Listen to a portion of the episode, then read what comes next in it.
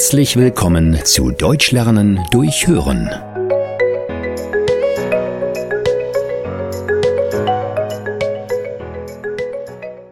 Kirchliche Hochzeit.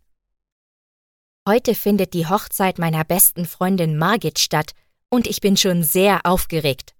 Denn heute bin ich nicht nur die beste Freundin, ich bin auch die Trauzeugin. Schon sehr früh komme ich zu Margits Haus und bin die ganze Zeit an ihrer Seite. Zusammen ziehen wir uns an und schminken uns.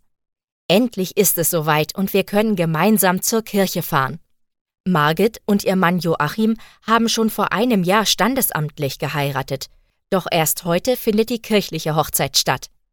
Als wir bei der Kirche ankommen, sieht sich das Brautpaar das erste Mal an diesem Tag.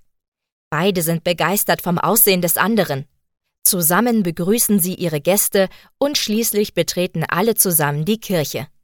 Der Trauzeuge von Joachim und ich sitzen ganz vorne beim Brautpaar.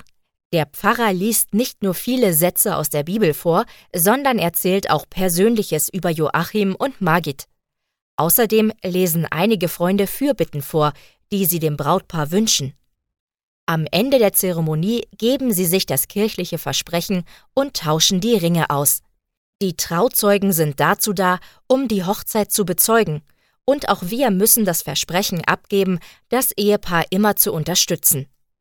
Schließlich gehen alle glücklich aus der Kirche und beglückwünschen das Brautpaar. Nun kommt der lustige Teil. Die Feier mit Musik und hervorragendem Essen findet in einem großen Gasthaus in der Nähe statt.